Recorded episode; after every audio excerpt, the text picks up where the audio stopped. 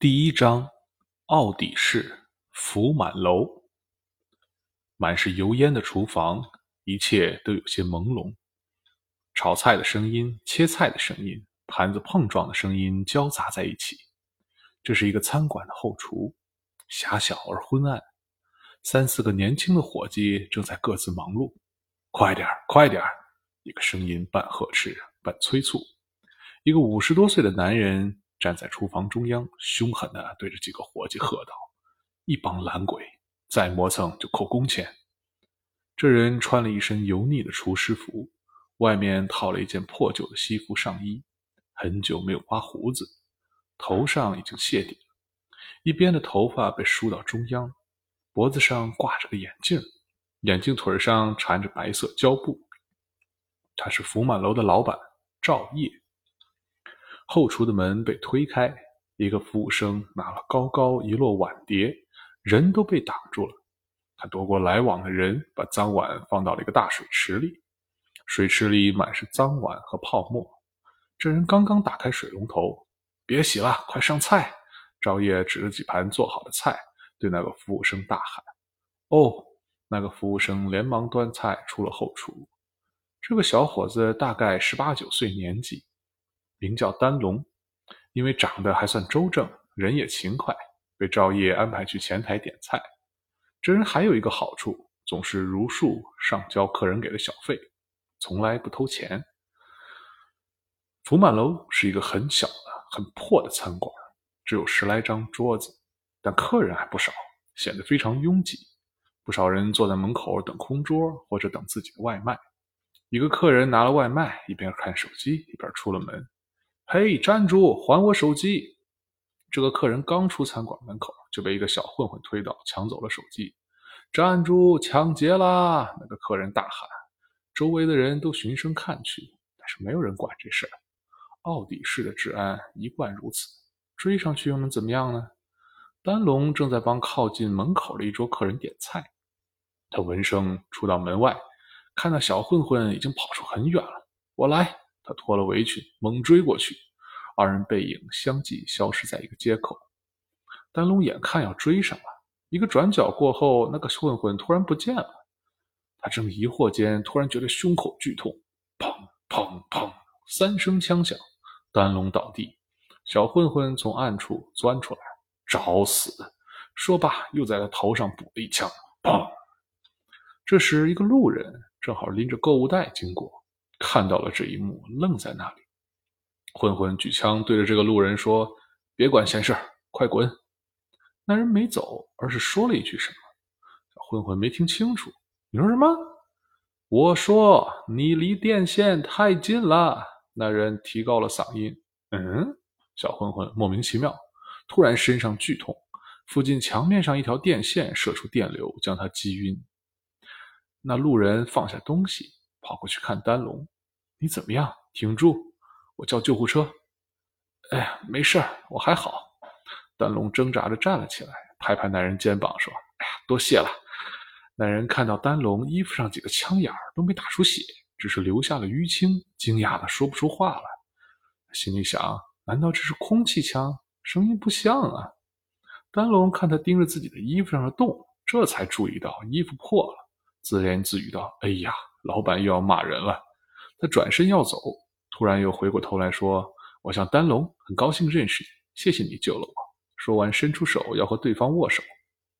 对方这人呢，皮肤黝黑，身材魁梧，大概二十岁，穿了一身黑色的皮衣、皮裤、皮靴，还戴着皮手套。我叫托图，我就住附近，你没事就好。呃，握手还是算了吧，我不太习惯握手。托图忽然想到，刚才丹龙拍了拍他的肩膀，迟疑了一下，说：“那那握一下也行。”丹龙立刻抓住托图的手，很正式的握了一下，好像电视上政客们见面似的握手。哎，你等等！托图摘下了手皮手套，再次和丹龙握手。丹龙面带微笑，一边握手一边说：“我来的时间不长，请多关照。”托图则瞪大了眼睛，惊讶不已。好像见到了什么异常奇怪的事，我得回去了，不然要被骂死了。丹龙转身就跑，回头说：“我在福满楼工作，有空来吃饭。”丹龙跑远了。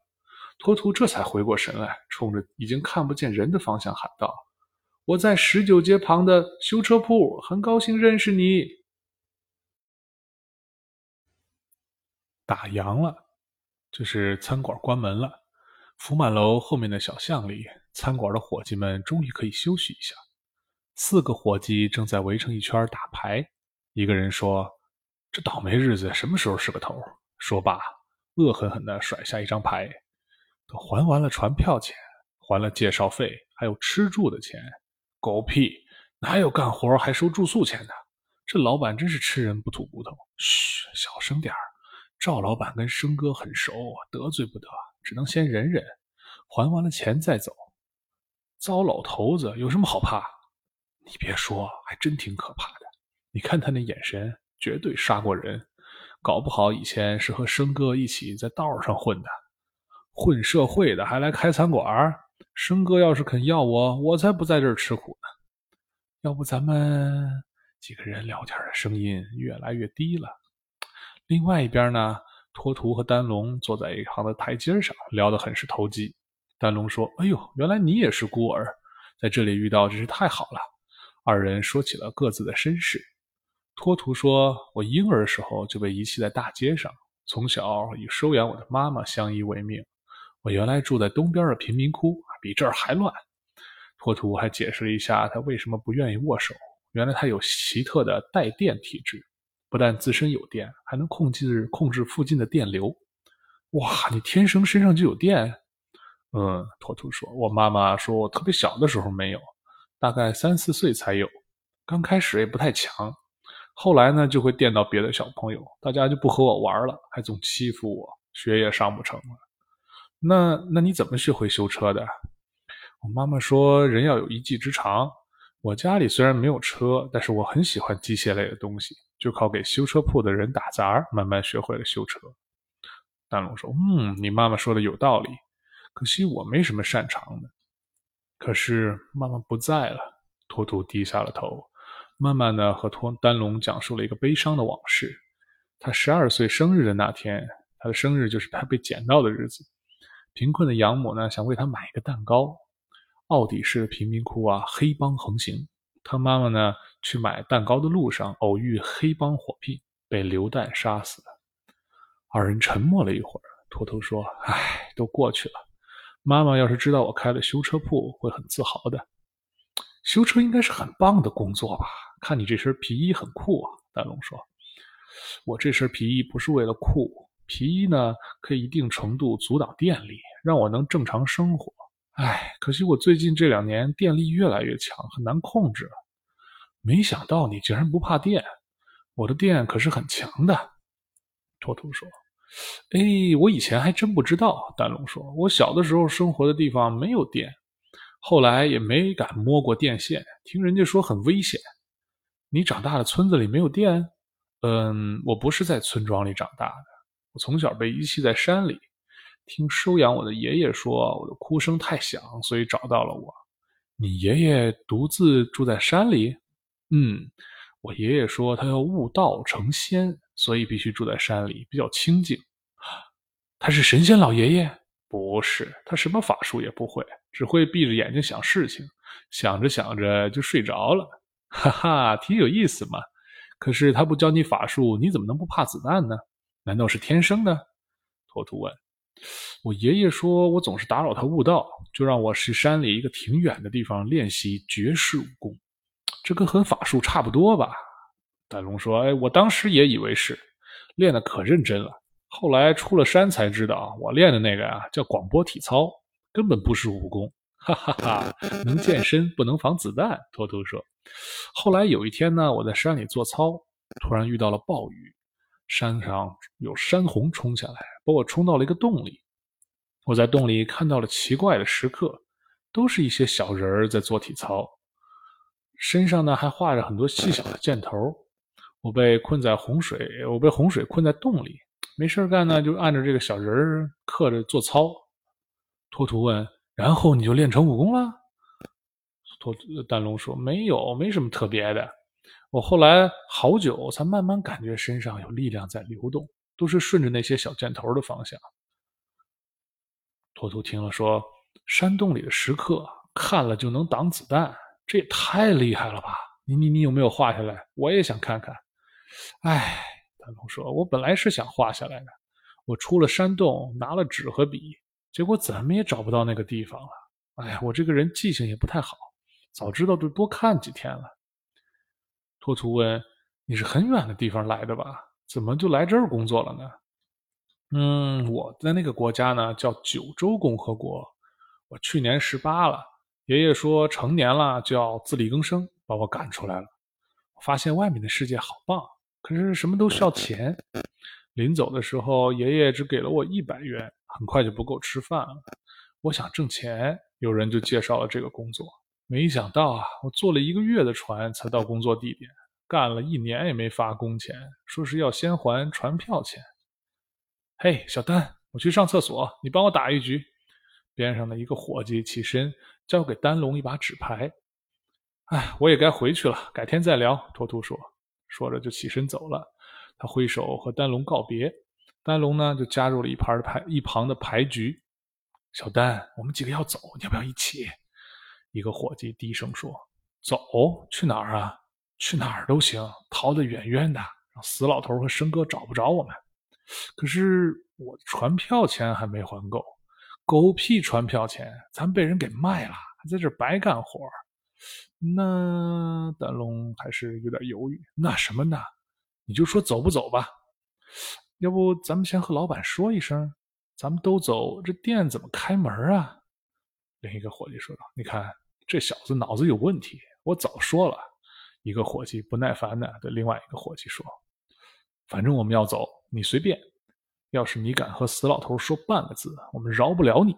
那个伙计把手中的牌扔在地上，起身走了。其他几个伙计也把牌扔下了，只剩下丹龙一个人拿着牌在那坐着，莫名其妙。哎，怎么突然就不打牌了？我这手牌还不错嘞。第二天闹钟响了，丹龙照常伸了一个懒腰，起床去摆放桌椅。老板赵烨进来了，看到只有丹龙一个人，骂道：“其他几个懒鬼呢？”“呃，不知道。”赵烨走向员工宿舍，随即怒喝道：“混蛋！一帮混蛋！”他怒气冲冲的出来，指着丹龙的鼻子问道：“行李都带走了，你还说不知道？他们往哪儿跑了？快说！”“呃，真的不知道。”赵烨右手指着丹龙的鼻子，气得脸色发青，说不出话来。然后急忙放下手，掏出电话，走入后厨。赵烨打了很久的电话，说了什么也听不清楚。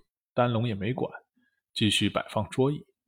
一会儿，老板出来了，怒气似乎稍微消减了一点，静静地看了一会儿丹龙，说道：“等会儿再干这个，进来，我教你做菜。”说着，走入了后厨。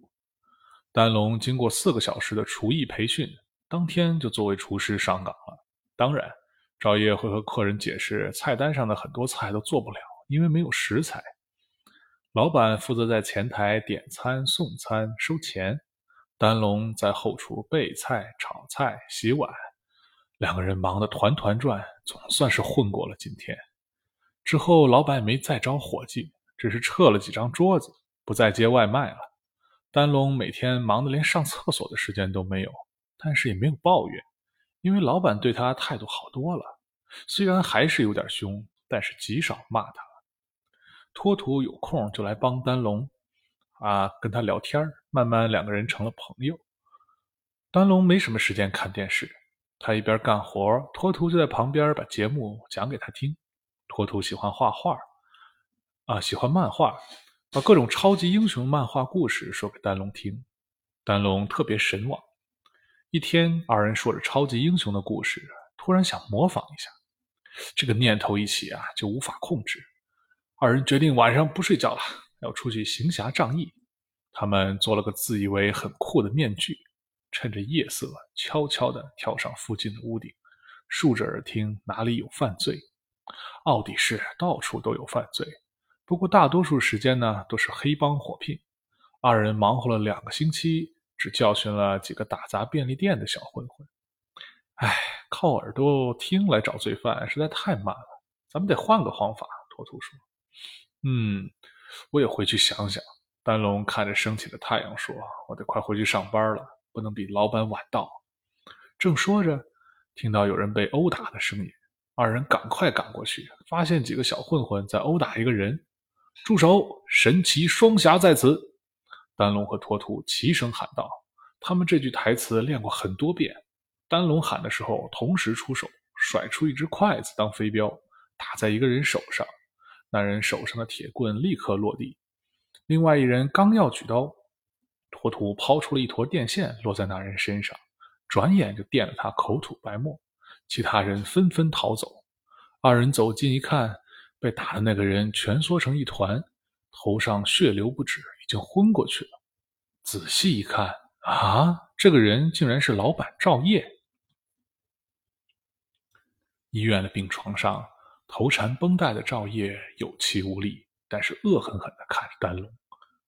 他看了好久，一言不发，看得丹龙心里发毛。你干嘛要救我？你让我死了不好吗？我让你救我了吗？你神经病是不是？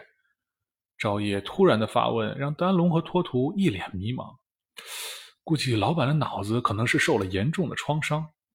我死了就解脱了，你知不知道？我还真没见过你这么蠢的人。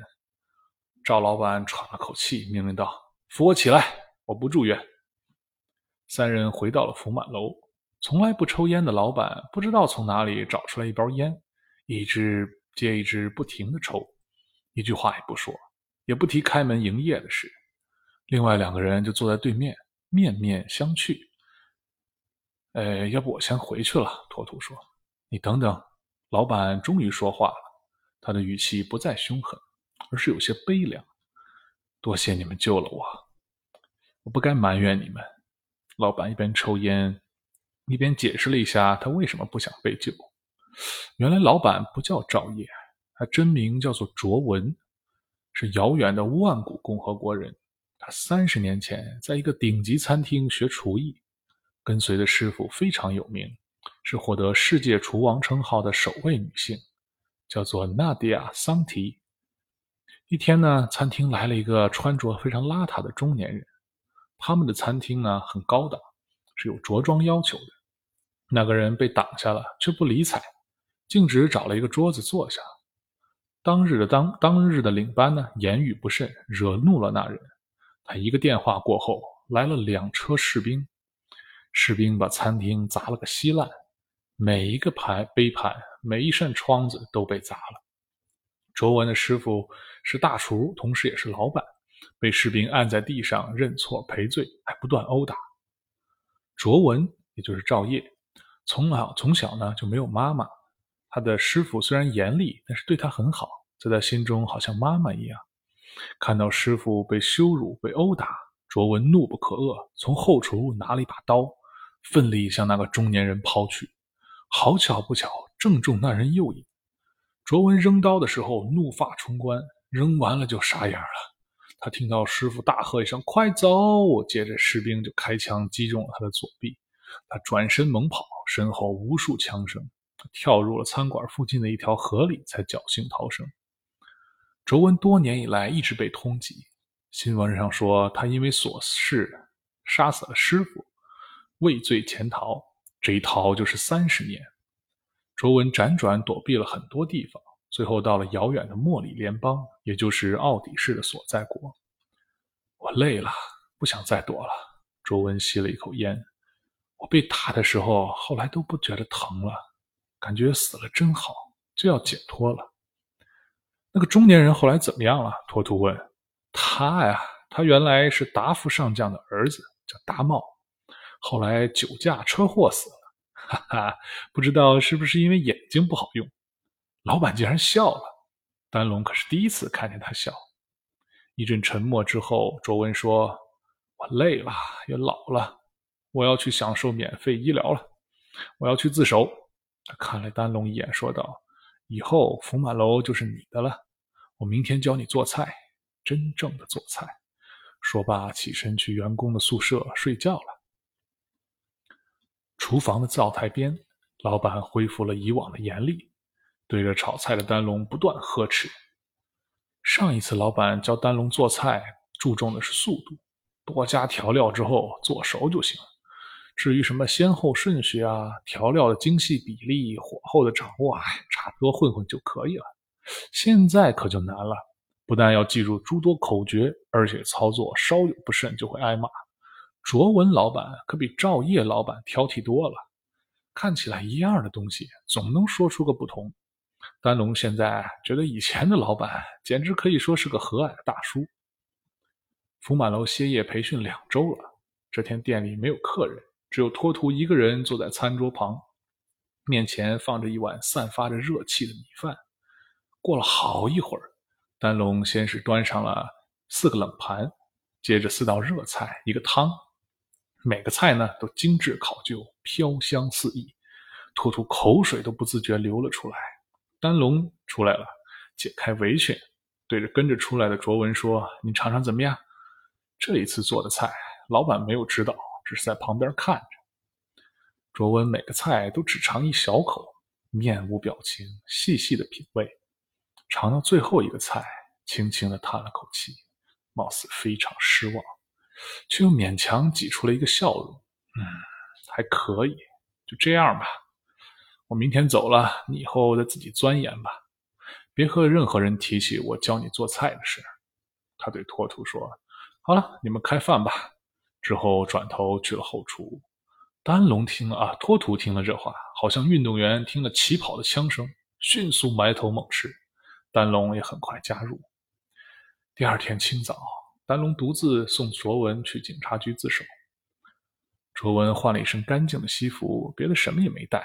他说：“监狱里都会给他准备好的，离警局还有两条街。”卓文听补说：“就送到这儿吧，我自己进去。”说着自己走了。丹龙目送卓文。哦，对了，卓文走了几步，又停下来说：“切肉的案板下面有个有个柜子，使劲才能推开。”里面有点零钱，你拿去花吧。丹龙看着卓文的背影，晨风吹起秃顶上的几根头发。虽然是干净的西装，脚下呢还是一双旧皮鞋，迈着坚定的步伐前进，真是酷毙了，好像电影中的英雄人物。丹龙、托图二人推开了案板下的柜子，原来柜子挡住了一个破损的墙面，在墙的夹层里。藏了一卷一卷的现金，全是小额钞票，都有些发霉了。二人清点了半日，足足有一百二十万。二人没见过什么钱，第一件事就是赶快在网上订购了神奇双侠的两套服装，之后都换了最新款的手机，买了无数本的漫画。丹龙给餐馆买了个洗碗机，还特别为托图订购了一套昂贵的修车工具。然后，貌似也没什么想买。两个人看了几天漫画，托图呃丹龙对托图说：“我得去收拾一下，老板把福满楼交给我，还是得开业的。嗯，我的修车铺也不能一直撂在那儿。妈妈说要勤奋简朴，咱们这样太懒惰了。”之后，二人恢复了各自的生意。丹龙又撤了几张桌子，一个人开店。托图有空就来福满楼帮忙。当然了。有了酷炫的服装之后，神奇双侠更是有必要出来行侠仗义了。他们模仿漫画里的英雄，凡是发现有人在夜晚作奸犯科，都通通绑了扔在警察局门口。有时还会附上案情简介和一些证物。二人的合作非常成功，每次都是丹龙先吸引火力，用筷子当飞镖打落敌人的武器，托图呢会偷偷绕到敌人附近抛出电线。这些电线不一定要接触到对方，只要离得近就可以把人电晕，然后再慢慢捆起来。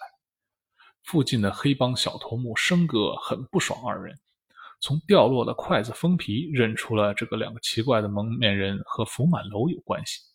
生哥先后几次带人去找丹龙的麻烦，不知道为什么，这个从前傻里傻气的小伙计突然变这么厉害，十几个人都打不过他。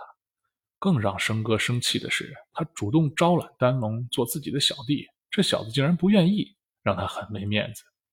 正面打不过，生哥就带人不断骚扰、砸玻璃、放火，在营业的时候来找茬闹事。一般来讲，做生意的人都希望息息事宁人，不要影响收入。可是这个丹龙呢，脑子好像有问题，根本不在乎收入。生哥已经把保护费压得很低了，就是希望丹龙象征性的交点钱，自己在小弟面前也有面子。结果这个一个人才开餐馆的愣头青呢，就是不肯给面子。在黑道上混，最重要的就是面子。生哥丢了面子，只好不断找自己的老大以及老大的老大来寻仇。他们发现丹龙还有个神秘的帮手，会妖法，能把人电晕。但是这个人始终戴着面具。不知道何方神圣。几轮冲突过后，福满楼这个小餐馆慢慢成了附近黑道大头目刀疤哥的眼中钉。他软硬兼施，没能搞定丹龙，还折进去好几个手下。刀疤可不一样，他是个狠人，做事从来不计后果。他最后决定，干脆把整个福满楼连同附近的建筑都给炸了。他派了五个人带着炸药去灭丹龙。但是他手下颇有几个人还很喜欢吃福满楼的菜，得知消息后，暗暗给丹龙通风报信。丹龙这个人呢，很奇怪，虽然夜晚和黑帮战斗，白天营业的时候呢，来者不拒。黑帮成员去吃饭也没有被区别对待，也不知他是脸盲呢，还是爱财心切。因为治安不好，这附近多数餐馆都关门了。福满楼可以说是硕果仅存的几个味道还不错的店。老大的面子和自己的胃比较起来啊，有几个人选择了后者。反正那个神奇双侠其实也就是抓着路边抢劫小混混，对真正的黑道生意没什么影响。由于有人通风报信，刀疤哥派出的小队被拖土埋伏的电线陷阱给电晕了，整队人连同炸药一起被送到了警局。搞爆破可以不同于一般的纵火挑事儿。奥迪市的警长叫威利斯，震怒。生哥虽然没有被抓，却也收敛了一些，再没找福满楼的麻烦。